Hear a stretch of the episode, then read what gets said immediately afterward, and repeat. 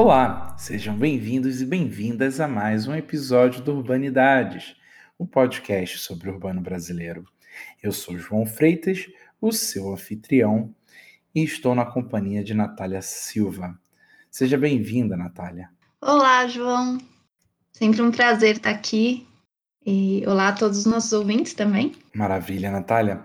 Hoje estamos aqui para introduzir a entrevista com a professora Fraia Freze você pode contar um pouco como foi essa conversa, Natália? Então, João, a Fraia contou pra gente como foi a montagem do dossiê Pensar a Cidade no Brasil, Espaços e Tempos, que saiu pela revista Tempo Social no primeiro semestre desse ano, 2019. A conversa foi muito legal porque não só ela apresentou esse dossiê, que, é, vale dizer, foi montado em uma parceria com a professora Julia O'Donnell, mas também contou para a gente sobre o próprio trabalho dela é, na construção de conceitos é, sobre o viver a cidade e estar na cidade. E foi uma, uma entrevista muito rica, no sentido de que ela combina a contribuição de vários autores, traz várias referências para que a gente entenda um pouco melhor sobre o que foi esse trabalho.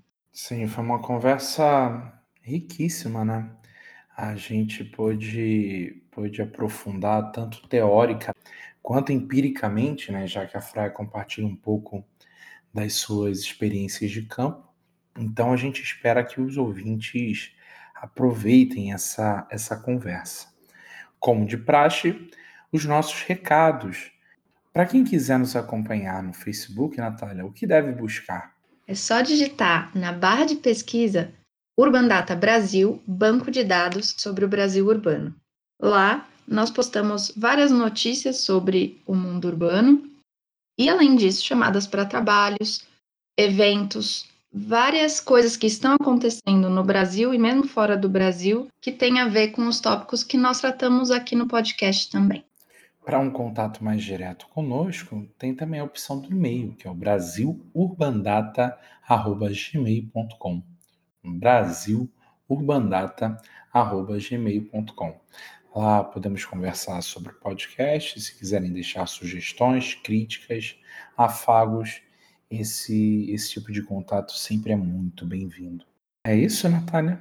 É isso, João. Vamos para a entrevista? Vamos.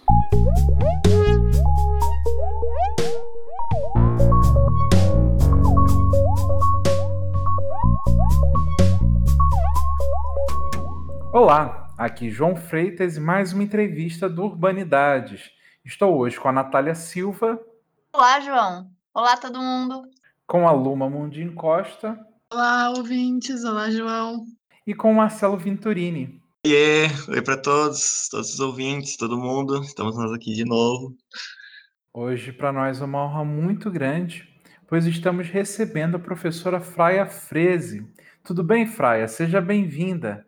Obrigada, João, Natália, Luma e Marcelo, e também olá aos ouvintes. Fraia, hoje a gente te recebe aqui para falarmos sobre o dossiê que você organizou em parceria com, com a Julia O'Donnell, mas antes eu gostaria, se possível, que você se apresentasse aos nossos ouvintes. Sim, claro, com prazer. É, eu sou professora livre docente do Departamento de Sociologia da USP e eu trabalho, né, assim, sou livre docente em Sociologia da cidade, do espaço e da vida cotidiana. Ou seja, eu trabalho, na verdade, sobre como as, as pessoas, no fundo, assim, como não só a sociologia, mas as pessoas na sua vida cotidiana, né, no seu dia a dia, como elas, à sua maneira, percebem, vivem e, e a sua maneira também produzem cidade, mas produzem também, se a gente pensar que a cidade é um espaço específico, eu tenho nos últimos anos tentado ampliar minha reflexão sobre como as pessoas agem, se relacionam, pensam e sentem e vivem e vivem espacialmente também, quer dizer, considerando que na verdade as, as pessoas se relacionam né, socialmente, mas que essas relações sociais, essas relações que as pessoas têm umas com as outras, elas também assumem formas materiais, elas se espacializam né, à sua maneira. Além de pensar sobre espaço, de que é uma categoria muito mais abstrata do que cidade, quer dizer, cidade é um espaço, mas não todo espaço é cidade, eu tenho também, nos últimos anos, refletido mais sobre como as pessoas eh, se relacionam espacialmente, tendo em conta que essas relações espaciais elas também têm uma dimensão temporal, ou seja, que no fundo as pessoas também se relacionam, como dizia um, um filósofo eh, alemão né, importante do século XVII, início do XVIII, o Leibniz, de que as pessoas também se relacionam temporalmente, ou seja, elas se relacionam seguindo a ordem, por assim dizer, da sucessão, quer dizer, as relações sociais também tem uma ordem não só na simultaneidade, que é o que ajuda a gente a definir espaço, mas também uma ordem elas, elas se dão, essas relações sociais se dão numa ordem de sequências que permitem que a gente reflita também sobre a dimensão temporal dessas práticas. E nesse contexto, em particular, tem interessado a relação, digamos, de vida cotidiana e história. Quer dizer, quando as pessoas, a gente age na nossa vida cotidiana, que, que é um âmbito é, de relações é, temporais né, e espaciais, a gente age muitas vezes achando que a gente está vivendo o nosso dia a dia, que não vai interferir em nada, digamos assim, da, dos rumos da sociedade mais ampla, mas tem momentos em que essas ações, essas relações, essas representações, esses modos de, de, de, sentir, de pensar, de perceber da vida cotidiana, que eles acabam, digamos, até mudando os rumos da sociedade, que é o que a gente chama de história. Então, no fundo, esse é o grande conjunto de preocupações que eu tenho desenvolvido aqui na USP, no âmbito justamente dessa, dessa livre docência, que é o, a, o meu status aqui na USP. Muito bacana. Algo que deixei passar, mas que teremos tempo para falar bastante, é o dossiê, no caso, que mencionei, é o Pensar a Cidade no Brasil, Espaços e Tempos, que foi publicado pela Tempo Social no primeiro semestre desse ano.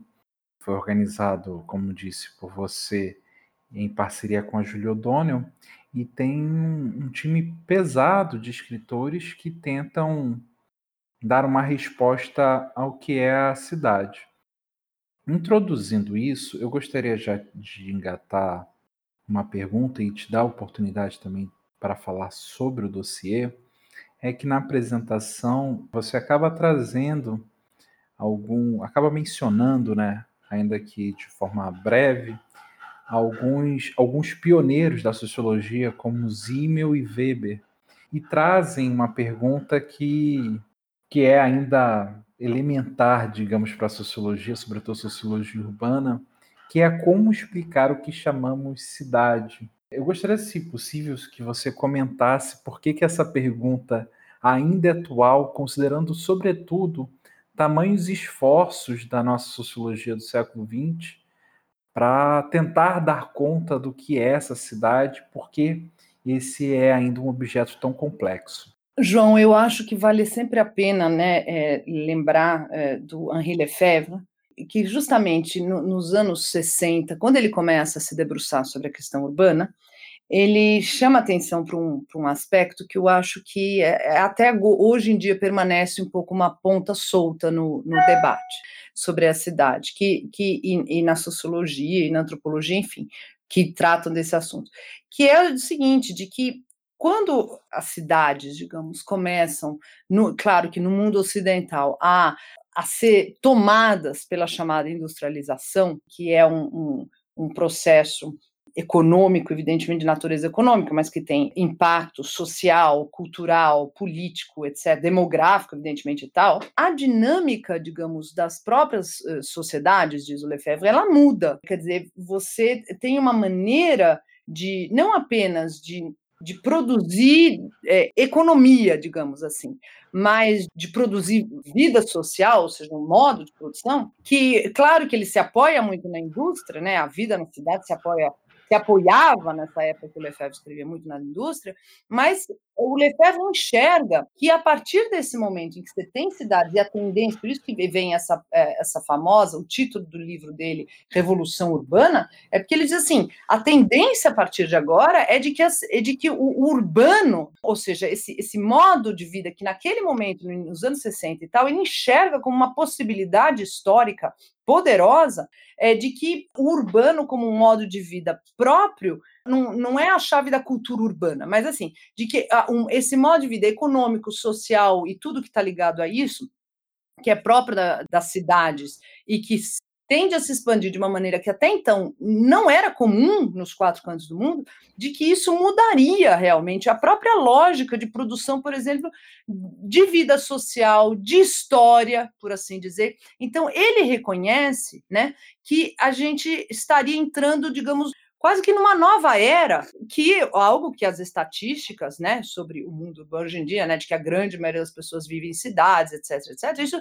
só vem se corroborando desde então mas ele enxerga que tem um turning point aí, um, um, um ponto de inflexão digamos, na história da humanidade, e ao mesmo tempo é muito interessante porque ele diz o seguinte, que ao mesmo tempo em que esse, esse modo de vida urbano tende a tende, né? Claro que não, significa que ele é que ele é hegemônico, mas ele vira, digamos, um, um, uma possibilidade histórica real para uma imensa parte da humanidade. Quer dizer, a partir do momento em que ele reconhece isso, ele também diz, é, ele reconhece também que o pensamento sobre a cidade entra numa crise, porque ele é como se o pensamento sobre a cidade ainda não conseguisse enfrentar isso, ou reconhecer e enfrentar o que isso significa. Então é por isso que ele fala da, da crise do pensamento sobre a cidade, mas junta isso, conecta isso com uma própria crise da cidade, porque o grande negócio é o seguinte: o que, que é a cidade da qual o Zimmer fala? Da qual o Weber fala, que aparece inclusive nos primórdios, assim, ainda no século XIX,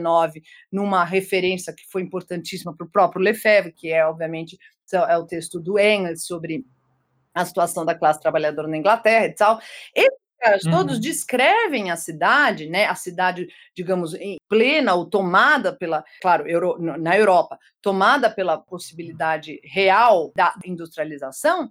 Só que eles ainda imaginavam e era o que eles viviam naquele final de 19, início do 20, que era uma cidade em torno de um centro histórico, quer dizer, aquele modelinho que o Max Weber desenhou e, e, teve um papel importantíssimo, né? Uma influência muito grande, a ideia da cidade em torno de um centro. Ah, ah, o modelo da chamada cidade medieval, né? O tipo ideal da cidade medieval europeia, quer dizer, em torno de um centro, um, um mercado, a praça do mercado, no fundo, a cidade tendendo a se concentrar no centro, da, de, num, num, centro é, físico, mas que também tivesse um papel simbólico e político importante, essa, ao mesmo tempo em que a cidade, digamos, em que o Lefebvre reconhece, já estou falando aqui dos anos 60 do século é, 20, quando ele reconhece essa, essa, essa, essa inflexão na existência humana sobre a Terra a partir de uma nova dimensão, de uma nova escala das cidades, ele também reconhece que isso se dá num momento em que a cidade não é mais a cidade do centro, em torno do centro, que as pessoas é, se concentravam ali. Eu não estou nem só pensando nas cidades europeias, por exemplo, que são um grande modelão para desse tipo de pensamento. Mas, por exemplo, mesmo no caso do Brasil, você pegar, por exemplo, uma cidade como São Paulo, e o pegar a cidade do México, pegar outras cidades é, da América Latina, elas também, até os anos 50, elas se concentravam, elas já vinham se expandindo um pouco em direção aos chamados subúrbios e tal, né? Mas elas ainda tinham, quer dizer, o núcleo é, espacial e temporal né, da vida urbana girava em torno dos chamados centros históricos.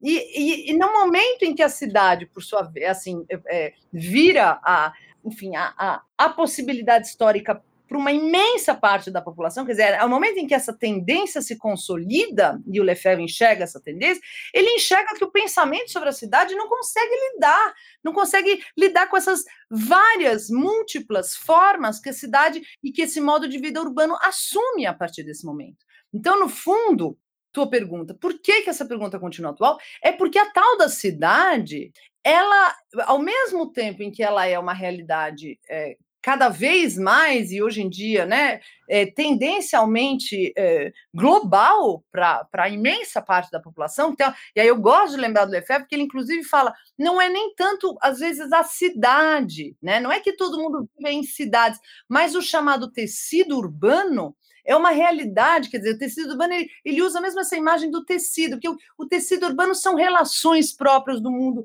do mundo urbano, são as comunicações, são essas influências, essas, essa, esses, até o imaginário urbano, isso chega até a, até o, a, os índios Wayampi, entendeu? Isso chega, isso chega no, no Himalaia, quer dizer, você não precisa estar tá tendo uma cidade física para você ter a expansão desse tecido urbano com todas as contradições que ele implica.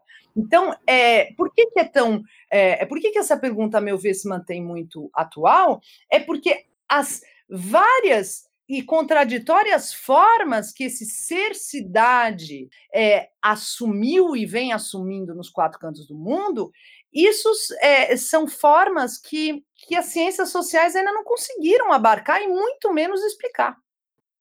Então, Fraia, sobre né, todo esse esse contexto de que você está falando, todo esse pensamento do Lefebvre, eu queria né, que você comentasse um pouco sobre como essas diferentes diretrizes que sobre as quais você falou orientaram é, a, a, confecção desse dossiê e como é, escolher os trabalhos, que diálogos ressaltar.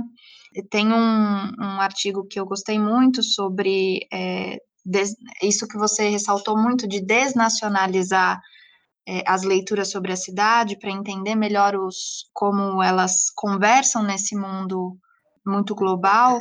Então eu queria que você comentasse sobre como esse esse panorama acabou dando vida ao dossiê e as escolhas para o dossiê. Uhum. Então, Natália, o que, o que é bastante é, interessante e ao mesmo tempo desafiador a meu ver, é que assim, você vê como é. é a gente está falando desse contexto das, dessas cidades que, ao mesmo tempo, são absolutamente diferentes, né? Mas, ao mesmo tempo, elas são, elas têm muitas coisas em comum pelo fato de que a gente está falando é, de uma é, se a gente pegar um pouco carona nessa reflexão anterior aqui, né, um pouco de uma revolução urbana, quer dizer, é, tem, tem alguns a, a, fatores né, ligados à chamada urbanização recente, depois da segunda metade do século XX, por exemplo, que a gente consegue é, identificar nos mais diversos contextos, e ao mesmo tempo, essas, essas tendências, elas também é, apresentam diferenças imensas umas em relação às outras. Então, é, no fundo, a gente está falando aqui de uma certa dialética entre o que é entre o diferente e o semelhante, que de fato é, inclusive, o problema, já que a gente está sempre aqui pensando em espaço e tempo, dizer, a cidade apresenta esse dilema, mas em tese, esse também é o dilema da própria globalização como um processo histórico, né? Ou formas, eh, inclusive anteriormente utilizadas pela sociologia, que era chamada modernidade, enfim. Na verdade, claro, são linhas diferentes, teóricas diferentes para abarcar tudo isso, mas de alguma forma sempre a gente tem um problema nas ciências sociais, que é de como a gente pensa o diferente e o semelhante, se eles o tempo todo, no fundo, eh, são a mesma coisa e são diferentes, quer dizer, tudo está dentro, está né, tá, tá junto. Por que, que o nosso dossiê se chama Pensar a Cidade e, em parênteses, aparece o no Brasil? Dois pontos, espaços e tempos. Porque, na verdade, esse, esse dossiê, ele, ele nasce de um conjunto de grupos de, de trabalho que foram, é, que tiveram lugar na, nos encontros anuais da Associação Nacional né, de Pós-Graduação e Pesquisa em Ciências Sociais, a ANPOX foram eventos, né, grupos de trabalho, que ocorreram por três anos e que, na verdade, já vinham na sequência a, a toda uma tradição de outros grupos de trabalho, de uma mes de um mesmo conjunto, não sempre as mesmas pessoas, mas de alguma forma um mesmo conjunto de discussões sobre como pensar e como fazer pesquisa na cidade no Brasil e mas também cidades em geral nos dias de hoje. Então, isso eu não vou me alongar nisso aqui. Isso, quem quiser ler o dossiê vai encontrar na, na apresentação que eu e a professora Júlia O'Donnell é, elaboramos, vai encontrar as referências a esses grupos de trabalho e ao, e ao, tipo de ênfase que foi dada ali. Mas por que eu estou trazendo esses detalhes agora brevemente? Porque na prática existia aí já uma preocupação é, com esse grupo de trabalho que, que, que, no fundo começou a se encontrar em 2008, né, na Ampox, que era de, de, justamente como que a gente faz pesquisa nas cidades, em particular nas cidades brasileiras, nos dias de hoje, e pesquisa, sobretudo, qualitativa, muita etnografia e tal. E aí, quando a, quando a Júlia e eu fizemos uma proposta para a Ampox, né, que no fundo é claramente em, em, pegando, propondo uma continuidade, mas ao mesmo tempo uma, uma, uma nova, uma nova é, uma nova vertente de reflexões em relação a essa tradição, né, jovem tradição que vinha de 2008, nós queríamos investir, digamos assim, voltar a investir mais depois de contando com esse conjunto de trabalhos, né, desse, no fundo, esse patrimônio de, de trabalhos que foram apresentados nos anos anteriores sobre a questão muito do método pesquisa urbana, a gente quis retomar um pouco uma preocupação que estava lá no início, na primeira, nas primeiras duas é, ou três edições de, desse grupo de trabalho, 2008, 2009, por aí, e 2010, que era de refletir sobre o, o, como pensar a cidade e no Brasil. Então, ou seja, na verdade, uma discussão mais conceitual, quer dizer, um pouco assim, mas que cidade é essa? Só que a nossa proposta era justamente, ou foi justamente, de retomar essa pergunta, que, como disse bem o João antes, é uma pergunta que acompanha as ciências sociais que se dedicaram a esse assunto desde os seus primórdios. Quer dizer, isso está no, tá no Max Weber, todos esses autores e essas autoras, no fundo, têm tentado enfrentar essa questão.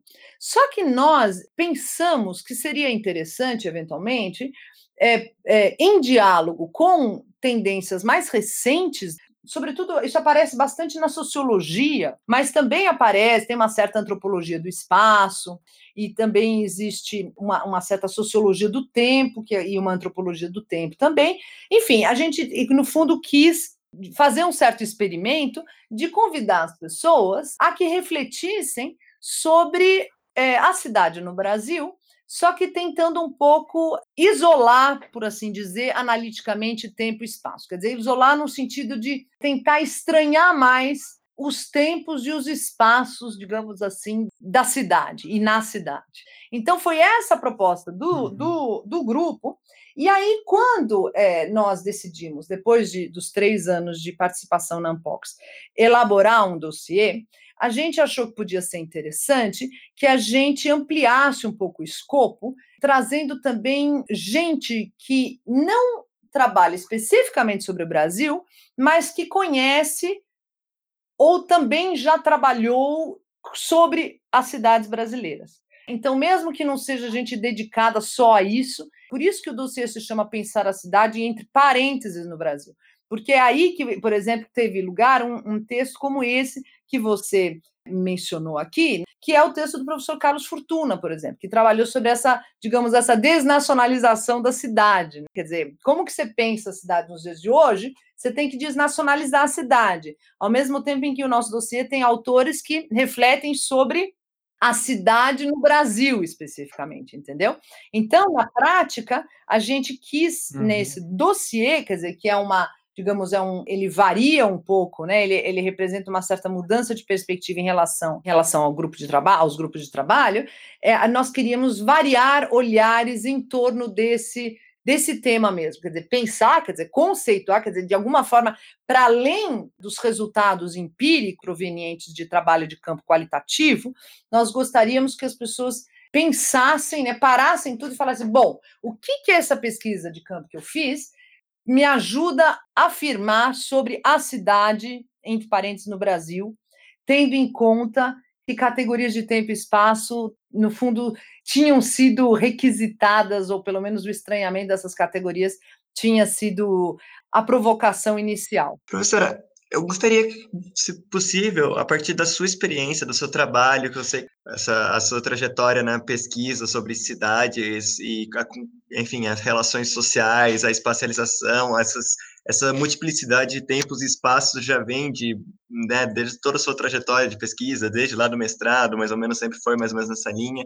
e a partir também do dossiê, eu gostaria que você possível você pudesse falar mais sobre esses, esse, essas múltiplas camadas, esses múltiplos tempos e espaços que há dentro de uma cidade, né?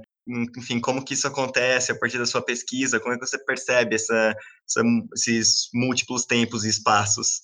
Legal, é, Marcelo, agradeço pela pergunta, porque ela me permite retomar um pouco né, a, a, a minha trajetória e mais em relação o papel de São Paulo, né, na, na, minha trajetória de pesquisa, né, e de pesquisadora, porque São Paulo, quando eu comecei minha graduação na Alemanha, quer dizer, eu acho que essa questão da minha das minhas, eu, eu sou brasileira com muito orgulho, etc. Cresci aqui, estudei, mas estudei na escola alemã e depois que eu acabei o colégio, eu fui para a Alemanha e comecei a fazer faculdade lá.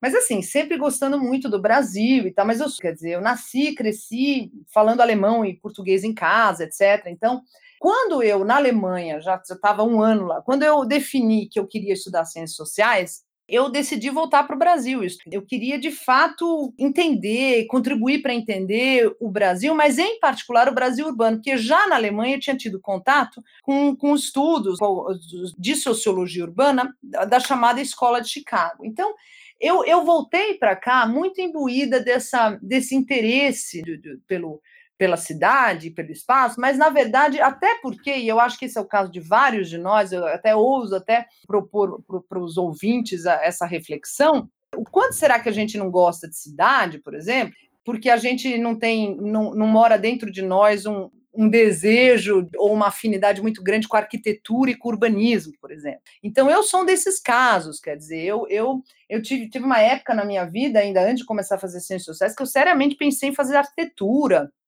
e eu comecei a fazer estágio de arquitetura na Alemanha, enfim. Então, o que eu quero dizer é o seguinte: essa atenção em relação ao espaço e aí ao, ao espaço da cidade foram, digamos, aspectos com os quais eu vim voltei para o Brasil. Quando eu comecei a fazer iniciações, eu fiz duas iniciações científicas aqui na USP, eu fui sendo logo levada a essa, essa coisa de São Paulo, sociabilidade em São Paulo, aí violência também. Comecei inicialmente fazendo uma iniciação no núcleo SUS da violência, mas aí trabalhando sobre a, os jornais, como os crimes e os criminosos apareciam representados nos jornais e tal. Quer dizer, já tinha essa coisa de São Paulo, que eram jornais de São Paulo. Depois eu fiz um, uma pesquisa uma segunda iniciação sobre a sociabilidade nos jornais, antes da internet, os encontros pessoais nos jornais, que era uma coisa muito comum nos jornais europeus e tal, e que naquele ano em que eu fiz a iniciação começou a, a existir aqui, na, havia na Folha de São Paulo, começou a existir uma sessão, um caderno chamado Class Line, que era justamente para anúncios de encontros pessoais, quer dizer, hoje em dia isso tudo parece que não tem sentido, porque é, a gente está nesse mundo da, das redes sociais e tal, mas naquela época isso era uma novidade histórica aqui, porque é, nos jornais isso só existia para costumavam existir esses anúncios para prostituição, né? Mas não assim para pessoas que quisessem, elas pagavam, botavam anúncio, por exemplo, para se encontrar. Claro que a questão do sexo era muito forte, mas por exemplo, para se encontrar para trocar disco, capa de disco, essas coisas. Então, isso passou a existir. Então, eu estou contando isso para vocês porque eu fui meio que levada, logo de início, a, a refletir muito sobre São Paulo, uma sociologia eh, na cidade. E aí eu, eu tive contato com a disciplina do José de Souza Martins, Sociologia da Vida Cotidiana, que me, que me mostrou que a cidade tem vários tempos, porque aí eu tive contato com a obra do Lefebvre, o método regressivo progressivo, é meu primeiro contato, mas também com a importância, porque o José de Souza Martins trabalha muito sobre isso, e nessa chave, de vida cotidiana e história, né? De que, na verdade, você tem na vida cotidiana alguns, algumas, alguns sinais sobre como as pessoas, no fundo, como dizia o velho Marx, fazem história sem saber que a fazem. Então, eh, eu estou trazendo uhum. esses elementos porque aí eu fui, e aí eu comecei a estudar mais sobre a história de São Paulo, muito estimulada, inclusive pelo José de Souza Martins, e depois fui fazer uma segunda disciplina com ele, que era a Sociologia dos Movimentos Camponeses, em que essa questão do tempo, dos vários tempos, dos tempos e espaços do mundo rural em relação ao mundo urbano e tal, aparece com muito vigor. E aí, toda a minha, o meu interesse, para não falar também do meu amor, que eu adoro, amo São Paulo, né, pessoalmente, mas eu falei, gente, São Paulo é uma cidade em que a gente, em particular, é, tem que enfrentar o problema dos vários tempos, porque ela é, como dizia o Levi-Strauss no, no, capítulo, no famoso capítulo São Paulo de Tristes Trópicos, você, é, ele chegou aqui em São Paulo e a primeira impressão dele era de que São Paulo não tinha tempo nenhum, de que de que não tinha tempo, porque parece que tudo é hoje, parece que não tem história. E, e o meu desafio foi um pouco uhum. tentar enfrentar essa aparente ausência de uma dimensão é, temporal mais profunda, ou digamos até a percepção de, de, onde, tem, onde tem passado no presente em São Paulo, quer dizer, do ponto de vista da aparência física dessa cidade. Então, eu estou só contando isso para vocês, porque no fundo isso me dá. Foi aí que eu comecei, então, a tua pergunta, né? Ah, como, o que, que a senhora tem a dizer sobre os tempos e espaços de uma cidade? São Paulo é uma cidade né, que me colocou na minha trajetória de pesquisa, ela apareceu como um laboratório perfeito, digamos, para um tipo de preocupação uhum. teórica que eu só descobri que eu tenho mais tarde. Lógico, quando a gente está no início da carreira, a gente vai fazendo as coisas muito por por amor, por imaginação sociológica, por é, sensibilidade etnográfica, enfim, essas coisas que eu gosto sempre de, de, enfatizar, mas é à medida em que vai passando o tempo que a gente vai começando, ou pelo menos no meu caso, fui percebendo esses links, na verdade. Quer dizer, que São Paulo era um, um, um laboratório absolutamente instigante para que eu refletisse sobre justamente essa, esses vários tempos que o moderno, por exemplo, que São Paulo é considerada, né, no senso comum e, sobre, e muito na política aparece isso, no marketing, vocês chegam no aeroporto de Cumbica, tem lá São Paulo, São Paulo moderna, São Paulo modernidade e tal. Então existe muito esse esse certo mito em torno de São Paulo como a única grande cidade moderna do Brasil. E, no fundo, né, os, meus trabalhos, quando eu comecei o mestrado, e aí antropologia histórica, porque ainda aí, então era a sociologia da vida cotidiana e essa antropologia histórica, que me permitiram também, quer dizer, aí eu tive é, muito contato com isso graças a, a Lilia Schwartz, que foi minha orientadora do mestrado né, e no doutorado. Então, eu comecei a perceber que daria, digamos assim, para refletir sobre essa cidade e sobre o que é a chamada modernidade nessa cidade, considerando um pouco como os espaços e os tempos é, foram vividos nessa cidade num momento em que a cidade passa por imensas transformações ligadas justamente à modernidade no século XIX. Então, o que eu quero dizer é que é, São Paulo meio que apareceu como um cenário, é, ela, ela se consolidou na minha trajetória como um laboratório fundamental para pensar essas, essas questões que hoje eu reconheço que, de alguma forma, lá atrás já já perpassavam a minha, os meus interesses de pesquisa.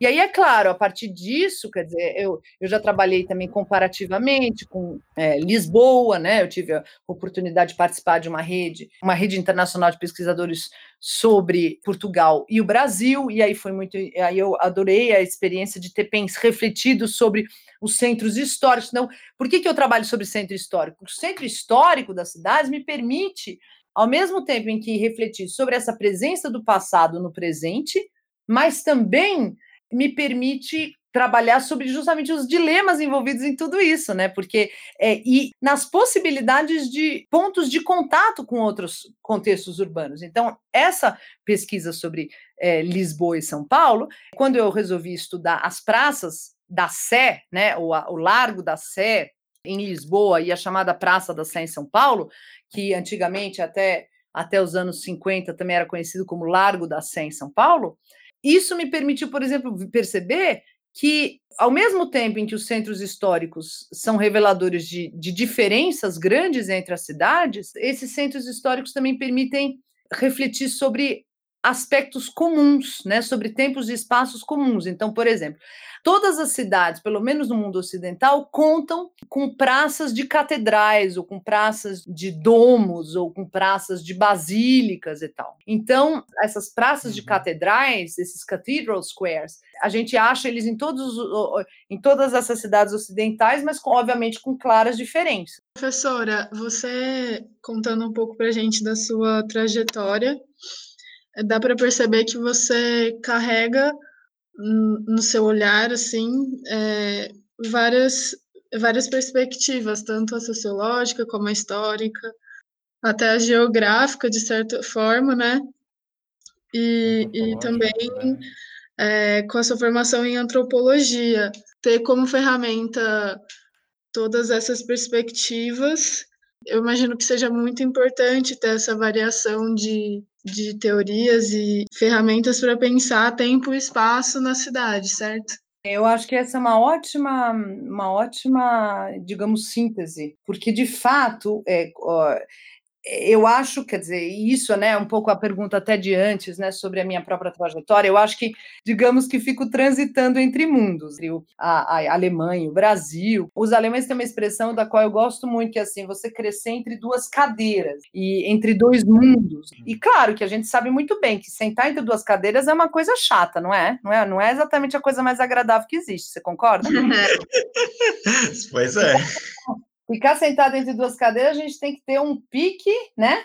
Então, sentar entre duas cadeiras também tem uma vantagem, entre aspas. Quando a gente aprende a dar um jeito de, de, que a coisa fique um pouco mais cômoda, a gente aprende a, a, a, ver, a ver dois mundos. Então, eu estou usando essa imagem, mas no fundo eu descobri o seguinte: que do ponto de vista da minha trajetória é, de pesquisadora, eu também acabei me enveredando por esses vários mundos, por essas várias cadeiras. Então, a sociologia, a antropologia, a história, a arquitetura e urbanismo, que é uma área com a qual eu tenho muito contato, a geografia, que são as áreas, digamos, as, as, as minhas principais áreas mesmo de interlocução.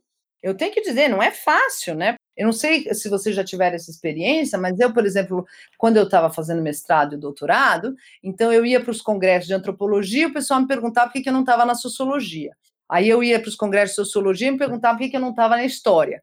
Aí eu nos congressos fora e me perguntava por que, que eu não estava. Enfim, ele, todo, eh, em todos esses cantos, digamos assim, sempre era uma percepção de que a fronteira né, é um lugar, como a gente sabe, é um lugar também de, de, de solidão. A chamada interdisciplinaridade, na prática, ela é, um, ela é difícil, porque dizer, uma coisa é a gente fazer um self-service, assim, né? Vai lá no, no, restaurante e pega um pouco de salada de um, de outro, de outro. Digamos, quando a gente começa a refletir, nossa, mas como a história ajuda na minha vida? Como a sociologia ajuda? Como a arquitetura e o urbanismo ajudam? Como a antropologia ajuda?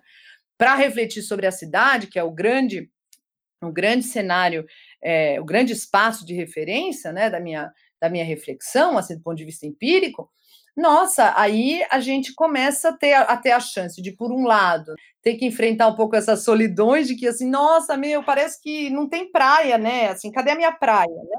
Mas, por outro lado, abre-se, um, um, a meu ver, um, um cenário quando a gente consegue enfrentar e falar, não, peraí, deixa eu ver o que, que é esse negócio de... Por isso que a pós-graduação é tão maravilhosa, porque ela é um momento privilegiado para a gente ir atrás dessas coisas, de se enfiar em áreas em nas quais a gente mais tarde não vai ter nem tempo e nem, nem espaço, né, para falar de novo nessas categorias, para poder mergulhar muito nisso. Mas assim, eu lembro que eu usei muito a pós-graduação para mergulhar nessas áreas, assim, para entender que debate é esse da história, sobre as fontes, sobre o arquivo, o documento, né? Por que, que o documento e o monumento, aquelas, enfim, esses, esses debates muito interessantes que a história tem, por exemplo, eu sou uma dessas, dessas pesquisadoras que, assim, eu, eu acredito que a interdisciplinaridade é super bem-vinda, contanto que a gente saiba quais são, digamos, as especificidades das, das contribuições que cada área tem a dar para essa interdisciplinaridade, sabe? Do ponto de vista epistemológico, ou seja, do ponto de vista do conhecimento que a gente pode adquirir ou construir através delas. Muito legal. É, você estava falando sobre o não lugar, sei bem como, como é isso sendo, sendo turismólogo. Estou sempre fora, fora do lugar que eu deveria estar. É, Fraia, é interessante você falar sobre, sobre essa, esse somatório de esforços dessas várias disciplinas para a construção de uma visão, né, de, uma, de, de olhar para uma brecha bastante específica que se constitui a partir dessa, dessa interdisciplinaridade. Falando só um pouco mais sobre o dossiê, antes de, antes de seguirmos, de falar um pouco sobre os autores que, que compuseram esse uhum. dossiê junto, junto com vocês. Uhum. Então, na verdade é o seguinte, ah, como eu disse há um pouco tempo atrás, a grande maioria dos autores que aparecem aqui são autores que participaram desses dos grupos de trabalho. E aí nós a convidamos o Carlos Fortuna, sociólogo de Coimbra, a Graça Indas Cordeiro, uhum. do ISCTE, do antigo ISCTE, mas enfim, de Lisboa, antropóloga, e o Sebastian Dosch, que é historiador, né, alemão, e trabalha muito sobre tempo e espaço, mas para pensar São Paulo. Então, esses três olhares de fora foram convidados, eles não participaram especificamente do, dos grupos de trabalho, mas eles foram convidados para, de alguma forma, nos alimentar com esses olhares, digamos, de fora sobre esse, sobre esse mesmo assunto. Agora, o time brasileiro, né, o time de, de quem já estava presente nos GTs e que trabalhava e trabalha sobre a cidade no Brasil, ele envolve pesquisadores com, com, uma trajetória, enfim, além de ser muito longa já, no, eu estou pensando aqui no caso de José de Souza Martins, é uma trajetória uhum. de alguém que refletiu, passou 20 anos fazendo pesquisa na Amazônia, né? Ele pegou todo o processo de urbanização da Amazônia, os primórdios desse processo de urbanização selvagem que se deu na época da ditadura militar, então, vai desde autores com esse perfil, que trabalham sobre, em princípio, um contexto que a gente poderia pensar, ah, isso não é urbano, mas o objetivo é justamente colocar em xeque o urbano. Por isso que, como diz o Martins, o título, de, o título do texto dele é a reinvenção da cidade na selva. Quer dizer, o que é a cidade quando você pensa que essa cidade está surgindo no meio da selva? E até gente, né, que por exemplo aqui talvez seja um, um, um outro polo, é, o texto da Cristina, Patriota de Moura, e do Vinícius Prado Januzzi, né, que os dois trabalhando sobre Brasília, que é o nosso modelo clássico da cidade moderna, ou pelo menos modernista, no Brasil. Então, e que aí tem uma, uma trajetória mais recente, mas que de alguma forma tem tentado refletir sobre que Brasília vem sendo produzida para além de, ou depois do plano, depois do, do plano piloto. Então, a, a, gente tem, eu diria que isso é um, um, um arco aqui, mas evidentemente a gente tem uh, outros autores, então, no fundo, no total foram oito, né? são oito autores, um leque bastante amplo de cidades, fora a, a selva, né? as capitais. Então, o, por exemplo, o centro de Fortaleza, né, que a socióloga Iris Barreira, lá da Universidade Federal do Ceará, explorou no texto dela, no fundo, é, trazendo à tona um pouco essa dinâmica de representações que os, que os próprios é, agentes públicos e privados envolvidos na chamada é, requalificação ou chamada re, revitalização do, do, centro de Fortaleza mobilizam, quer dizer, que representações de cidades são essas? Depois desse mergulho em Fortaleza, a gente vai para o Rio de Janeiro, nesse caso, olha, tá vendo? Esse é um centro de Rio de Janeiro no início do século XX, aí no caso com o antropólogo Heitor Frugoli, né, Júnior, que é professor aqui do Departamento de Antropologia da USP, e o Márcio Macedo, que também é antropólogo. E professor da chamada FGV, Fundação Getúlio Vargas. E que, no caso, uhum. é, exploram essas as caminhadas do Lima Barreto pelo Rio de Janeiro, pelo centro do Rio de Janeiro, naquele início do século XX, quer dizer, um pouco que percepção de cidade, que percepção do dia a dia, e aí aparece a coisa do tempo, do cotidiano, sobretudo. Quer dizer, a vida cotidiana aparece é, com vigor aí. E aí, justamente, o texto da Cristina Patriota de Moura e do Vitor eh, Januzzi sobre os espaços de classe média em Brasília, porque Brasília é um caso interessante, porque assim, você tem, por um lado, esses vários estudos sobre a, o plano piloto e tal, e, e sobre as, a, a, concepção, né, para a gente usar aqui a, a tríade do Lefebvre, quer dizer, sobre o espaço concebido de Brasília, e mais recentemente a própria Cristina tem trabalhado sobre isso, sobre assim muito as, as ocupações, né? Quer dizer, no fundo, como as pessoas no seu dia a dia vivenciam a cidade e, e ocupam os espaços da cidade para além do que foi planejado. Nesse texto especificamente, é, eles trabalham sobre as classes médias, né, sobre essa coisa intermediária, nem elite e nem os pobres, né, digamos que estão envolvidos em ocupações e, e, e, eventualmente as cidades satélites e tal. E aí, justamente, o texto mencionado anteriormente, que o Carlos Fortuna produziu sobre as urbanidades invisíveis, né? E aí essa, essa necessidade que ele propõe de desnacionalizar a cidade. E aí voltamos para o Rio de Janeiro, mas dessa vez para Laje, em que a Bianca Freire Medeiros e o Léo Nami, ela da, da sociologia e ele da geografia, se unem em torno de, de uma reflexão sobre esse espaço é, muito peculiar que é a laje nas favelas cariocas, e aí um pouco refletindo sobre o quanto a gente pode conhecer a respeito da cidade e, e dos seus próprios tempos a partir desse espaço que é a laje. Já que a gente está falando aqui dos títulos dos textos, eu queria mencionar brevemente o capítulo da Graça Índias Cordeiro, que é, no fundo, um exercício de estranhamento, de auto-estranhamento da própria trajetória dela como pesquisadora urbana, etnógrafa urbana em Lisboa, na trajetória de pesquisa dela sobre os bairros de Lisboa, em particular um bairro do centro chamado Abica. Então, ela resolve refletir. Então, o texto é, é o título é Descompassos de uma etnografia sobre os passados presentes de um bairro. Então, ela mostra como, na verdade, o quanto o que o bairro é hoje deve a passados que ela mesma, como pesquisadora, investigou e, de alguma forma, acabou até trazendo à tona um certo discurso sobre o passado que ela, eh, como pesquisadora, acabou produzindo e que acabou sendo incorporado muitas vezes, ou pelo menos entrou num forte diálogo com que esses é, nativos, entre mil aspas, e nativas lá da, da Bica, é, é, percebiam sobre o bairro deles. E aí o texto do, do Sebastian Dosch sobre fenômenos urbanos na São Paulo dos séculos XIX e XX, apropriando-se de espaço-temporalidades locais, que aí é um trabalho sobre as práticas espaciais e temporais, em particular dos, dos pensadores sobre São Paulo, quer dizer, sobre os pensadores sociais que refletiram sobre a chamada modernidade em São Paulo entre o século XIX e o início do XX. Poxa, professora, muito legal todo esse, esse conjunto aí, ele forma um, um todo e uma busca também dessa um pouco de caminhos para, enfim, a questão da cidade, né?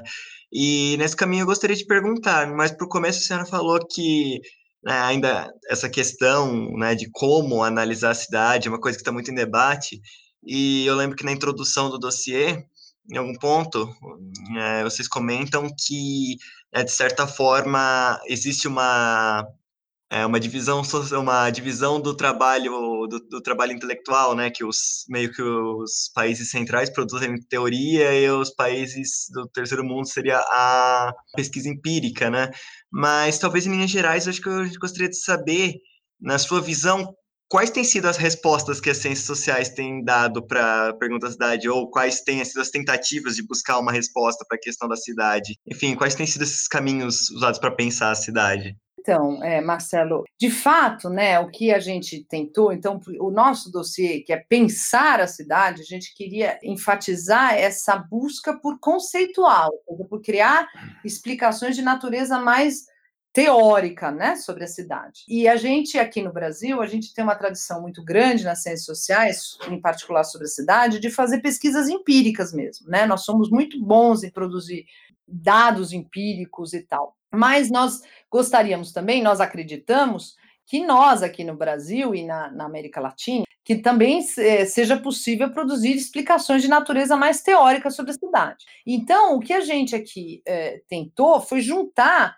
pesquisadores que de alguma forma se dispusessem a isso. Eu digo se dispusessem porque é isso, quer dizer, até no meu contato, eu tenho, eu estudo bastante a, a própria sociologia urbana alemã, ou mesmo a antropologia alemã, e, ou, ou pelo menos de língua alemã, e o que eu tenho percebido é que realmente a formação do, do, cientista social lá na Alemanha, ela incentiva os alunos muito fortemente a produzirem teorias, quer dizer, eles aprendem a a explicar a realidade empírica.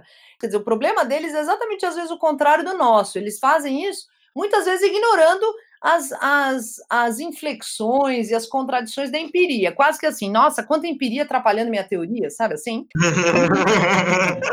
e aqui no Brasil, a gente muitas vezes tem o, o problema contrário, quer dizer, a gente tem pesquisas empíricas maravilhosas e na hora de explicar o que a gente consegue descobrir através do campo, a gente acaba muitas vezes forçando a nossa, a nossa a riqueza empírica da nossa teoria para dentro das, da, da camisa de força de uma teoria que foi produzida em outro contexto, né? Que foi produzida para explicar uma outra realidade urbana que não é a nossa. Então é dessa desse estado de coisas, essa tal divisão do trabalho, que parte essa esse dossiê. Ele também achei legal você ter trazido esse aspecto, que de fato essa é uma é um ponto sensível que está na origem dessa desse dossiê. E a própria escolha por tempo e espaço não, não se deve apenas ao fato de que eu e a Júlia trabalhamos muito sobre tempo e espaço, mas é, também ao fato de que atualmente no cenário internacional, em particular na Alemanha, mas não só, no mundo anglo-saxônico também, a gente tem tido várias, mesmo nas ciências sociais, uma preocupação muito grande sobre a, a experiência ou práticas temporais e espaciais. Até por causa da importância que a, que, as, que a mediatização, que a digitalização tem tido nas relações sociais, a globalização e tal.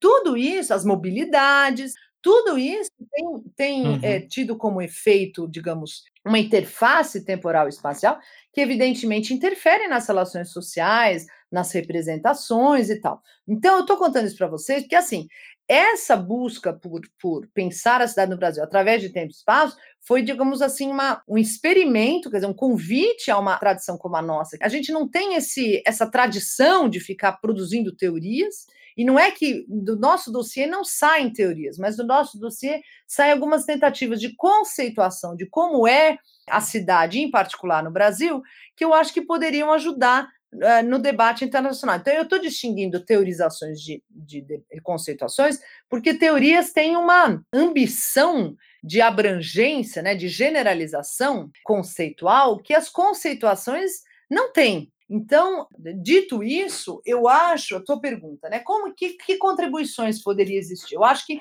as nossas cidades, entre aspas, com esses tempos e espaços, elas sinalizam para esses centros é, de produção teórica das ciências sociais dedicadas ao urbano, que, por exemplo, Cidade não precisa nascer em torno de um centro, é, de, um, de um marketplace, de, um, de uma praça de mercado, que o modelo da cidade medieval é completamente relativo, e que dicotomias que são muito assumidas como dadas no mundo, sobretudo europeu e mesmo norte-americano, campo-cidade, de que isso é tudo construído. Porque o que, que a gente faz com o campo e a cidade num país como esse, em que a cidade nasce do campo e dentro do campo, e, e que não é só o campo, você tem a floresta, que é o caso dessa cidade na selva, por exemplo, e em que você não tem, por exemplo, uma distinção que é básica no cenário europeu norte-americano, que é a distinção entre público e privado, espaço público e espaço privado, no Brasil ela não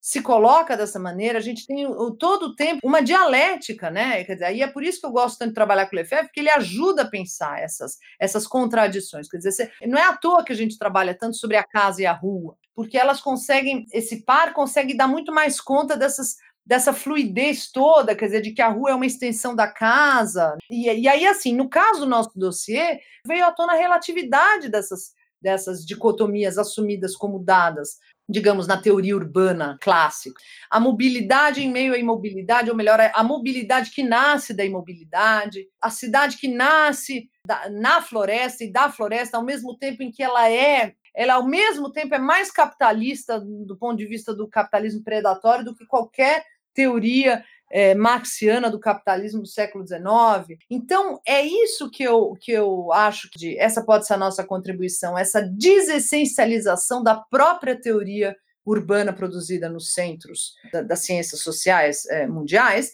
mas essa, essa desessencialização não apenas baseada em, digamos, não são os dados empíricos que vão desessencializar essa teoria, mas são as conceituações que nós conseguimos fazer da nossa realidade a partir dessa realidade. Você entende? Desculpa, esse é o nosso desafio. Acho que esse é o nosso desafio.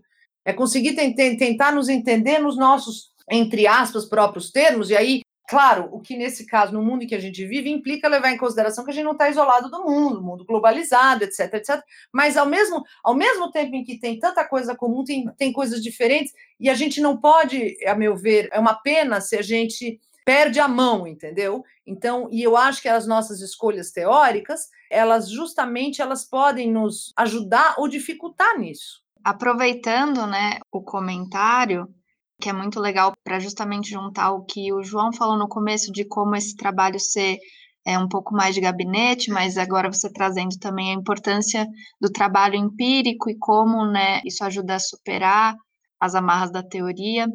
É, a gente queria que você comentasse um pouco sobre a sua trajetória em pesquisa de campo, né, que a gente sabe que é muito extensa, apesar desse trabalho ser sobre um esforço de conceitualização, é, você faz campo há muito tempo. Como a gente pergunta para todos os nossos convidados, será que você podia compartilhar alguma história de campo que seja representativa, significativa, que te marcou de alguma maneira? Eu agradeço pela pergunta. Então, é, eu, eu assim, eu tenho no fundo sempre do, dois interesses de campo que convivem, né? Um e que foi o que eu fiz por muito tempo, durante a, a, toda a pós-graduação, foi a pesquisa documental. E foi aí que eu fui sendo levada, porque eu trabalhei sobre a história, eu trabalhei sobre São Paulo do século XIX, início do XX e tal.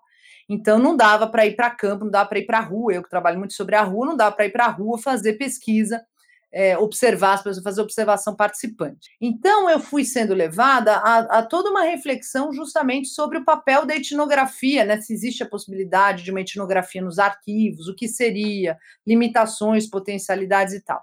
Então, eu estou dizendo isso porque é, eu ia, no fundo, gostaria, se possível, de evocar uma, digamos, história desse, dessa parcela da minha trajetória, que diz respeito à pesquisa documental, e a outra, a pesquisa é, etnográfica, no, no chamado presente etnográfico, coisa que eu tenho feito muito, é, sobretudo desde o, enfim, desde a minha trajetória aqui na USP, em que eu tenho feito e aí observação participante, entrevistas, tudo no âmbito da etnografia também, só que aí pensando outras dimensões da etnografia. Eu acho que talvez valesse a pena dizer o seguinte, que no, meu, na minha trajetória como pesquisadora documental, né, é esse olhar etnográfico, isso que eu chamo de uma perspectiva etnográfica, até já escrevi sobre isso para a revista estudos históricos, essa perspectiva etnográfica, quando a gente se imbui dessa perspectiva etnográfica, ou seja, de uma maneira de conhecer o outro que está muito aberta a uma a tentativa, como diz o Eduardo Verde de Castro, uma tentativa de diálogo com o outro, entender o outro nos seus próprios termos, claro que sabendo que essa compreensão é impossível, quer dizer, não é uma ilusão, né? É óbvio que é impossível, mas essa busca é uma busca é uma busca de natureza epistemológica mesmo, assim, de, de fazer esse diálogo, sem ignorar as próprias categorias com as quais a gente vem. E aí eu gosto muito de sempre lembrar o saudoso Gilberto Velho com aquela é, equação é, muito simples e tão complexa que é a do estranhando familiar e tornando o, fa o familiar estranho. Quando a coisa é muito familiar, ser estranha, e quando a coisa é muito estranha, você tenta torná-la familiar. É isso que eu queria enfatizar. Então, eu quero dizer para vocês que, do ponto de vista, pode ser uma viagem, mas quando eu fazia pesquisa de campo aqui em São Paulo, né, no documental, eu tinha um caderno de campo, e eu tenho sempre quando eu faço pesquisa documental. Eu ia assim para os arquivos. Eu ia com mapas para os arquivos, porque São Paulo, inclusive, falar em tempos e espaço, já que toda, né, são raríssimos os nomes de rua que se mantêm os mesmos, são raríssimas as, os traçados de rua que se mantêm os mesmos, para não falar nas edificações, que evidentemente, em sua imensa maioria, foram todas demolidas. Então, eu fui meio que tendo que fazer todo um trabalho de de refazer a cidade do século XIX na minha cabeça para poder saber como ela se relacionaria com a de hoje para poder saber em que cidade eu estava. Mas isso tudo norteado por esse olhar, é por essa perspectiva etnográfica que de fato, é, assim, na minha intimidade como pesquisadora, marcou a minha a minha trajetória, mesmo nesse campo tão tão estranho que é o passado do século XIX. Então, acho que isso é uma, uma questão em relação, digamos, uma talvez uma história que eu gostaria de, de compartilhar em relação à pesquisa documental, né? O quanto na nossa intimidade de pesquisadores documentais, o nosso, a nossa perspectiva epistemológica, né? E nesse meu caso, a perspectiva etnográfica, como ela me ajudou meio que a desbravar essa isso com, que me interessa tanto, que é trabalhar sobre o cotidiano, sobre o, o pequeno, né, o dia a dia, os silêncios, o corpo é, na rua, como essa perspectiva etnográfica foi fundamental para isso e quando registrada num caderno de campo, com direito a mapas, a fotos e tal. E no que se refere ao, ao trabalho etnográfico no presente, das cidades, eu gosto de lembrar de uma história que, sobre a qual, inclusive, eu também escrevi no, no Anuário Antropológico lá da, de Brasília, que foi uma, que é inclusive o, esse artigo está tá dedicado a essa, que é uma, foi uma moradora de rua aqui de São Paulo, uma senhora mais velha, que eu conheci na Praça da Sé e eu tinha entrevistado, quer dizer, eu vivia lá e a gente conversava, era uma pessoa muito doente, ela tinha problemas, inclusive, com, com bebida e tal, e nas várias conversas ela foi me dando versões diferentes sobre quem ela era, eh, de onde ela vinha, etc., idade e tal, e vivia na cadeira de rodas e tal, e um belo dia, que eu, belo não, aliás, um trágico dia em que eu chego lá, eu descubro que ela. Aliás, não, eu tinha acabado de. Eu conversei com ela, eu tinha conseguido fazer uma entrevista com ela na sexta-feira, e no sábado de manhã eu abro a, a internet e tem lá uma referência a uma, a uma morte de uma moradora de rua na Praça da Sé, naquela noite, assim, quer dizer, eu conversei com essa mulher à tarde e à noite, acho que foi à noite, ela, ela faleceu na Praça da Sé. E ela permaneceu mais de cinco horas, estava muito frio aqui em São Paulo nessa, nessa, nessa ocasião. Ela permaneceu na Praça da Sé por oito horas. E antes de o corpo ser retirado, porque ela não tinha RG e aquelas coisas que nós conhecemos aqui do mundo urbano brasileiro, quer dizer, ela estava no coração da maior cidade do Brasil, da chamada suposta cidade mais moderna do Brasil, e ela estava envolta por ratos, literais ratos, que aliás, inclusive, apareciam na, na reportagem, né? Na notícia, não era uma reportagem, era uma notícia. E eu, que fazia trabalho de campo lá, na Praça da Sé, bem sabia desses ratos que, que ficavam ali em torno mesmo, né? Então, que, aí foi, começou uma, uma experiência muito dramática, muito tensa, mas incrível, uma coisa assim, dessas coisas que só mesmo o trabalho de campo, que foi de tentar fazer, digamos, é, evitar que essa mulher fosse enterrada como indigente. E aí o pessoal do movimento do povo da rua entrou em contato comigo, me, é, me perguntou que dados eu tinha sobre ela, e aí nós nos juntamos numa uma empreitada contra o tempo para tentar evitar que ela, quer dizer, conseguir algum dado sobre a identidade dela, porque eu não sei se vocês sabem, mas aqui isso vale para qualquer um de nós. É, se você, se um de nós falece e não tem o RG e ninguém acha esse RG, nós corremos, e, e, sobretudo quando nós não estamos na nossa cidade de origem, né, ou no nosso estado de origem, nós corremos o risco, todos aqui nesse país, de serem, sermos enterrados como indigentes. Não sei se vocês sabem disso. Então, foi uma, uma, uma um mutirão né, que juntou da, dos jornalistas da Folha de São Paulo, passando pelo pessoal do movimento do sem-teto, do, do, dos moradores de rua, eu, as assistentes sociais da prefeitura, todo mundo tentando um pouco é, mapear, cotejar histórias, porque o problema era esse. Eu, por exemplo, tinha umas duas referências de que ela era. Uma era de que ela era de, de Pernambuco, a outra que era de, da Bahia. As assistentes sociais tinham outras informações. Então, no fundo, a gente vai percebendo, né? E foi uma experiência assim, conseguimos, resumindo, conseguimos Chegamos a enterrá-la mesmo no, no, cemitério da Vila Formosa. Literalmente fomos até lá. Foi uma, né, enfim, uma, uma experiência humana incrível, inclusive com aquelas assistentes sociais da prefeitura e tal.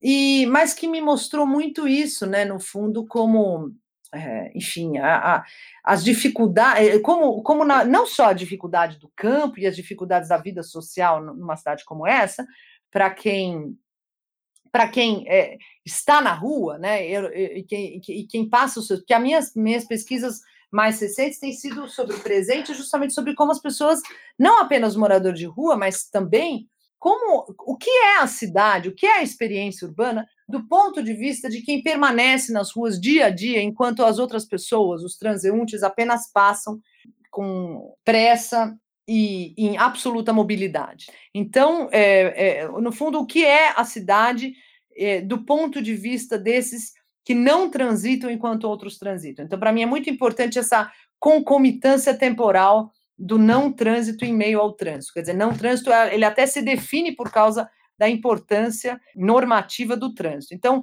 eu estou falando aqui de gente como os moradores de rua, os camelôs, os pregadores pentecostais, os artistas de rua, os músicos de rua, os artesãos, etc. Então, desse ponto de vista dessa população, para a qual a rua é o, é o núcleo espacial de referência do dia a dia, a fragilidade é grande eh, do ponto de vista até da, das possibilidades de uma morte digna, por exemplo, que é algo uh, sobre o qual a gente não pensa muito, né, no nosso dia a dia. Natália, Marcelo, Luma, obrigado pela parceria de sempre. Seguimos juntos. A gente que agradece, João. Muito obrigado, obrigado a todos, obrigado a quem ouviu a gente até esse ponto, ouviu até o fim. A gente agradece a todos os ouvintes, agradeço a você, João, agradecendo a professora Fraia também. Sim, muito obrigada, professora. Obrigada, João, pelo convite. Muito bom estar aqui com vocês. Fraia, em nome de toda a equipe do, do Urban Data Brasil, a gente agradece sua, sua generosa contribuição. É, gostaríamos de dizer também que, que nossas portas e ouvidos estão, estão sempre abertos e, e que possamos manter, manter essa nossa interlocução e que sempre que sempre que quiser estaremos aqui. Obrigada, eu também queria agradecer a todos vocês, ao João, a Natália, a Luma e ao Marcelo pela, por essa conversa. Eu queria agradecer também aos ouvintes pela, pela paciência, enfim, e eu espero, enfim, que, que tenha que, que vocês tenham gostado, mas também gostaria de deixar registrado aqui que eu continuo aqui na USP, disponível para conversar, para trocar ideias, enfim, então quaisquer dúvidas, é, enfim, quaisquer é, desejos de troca, é, podem contar comigo.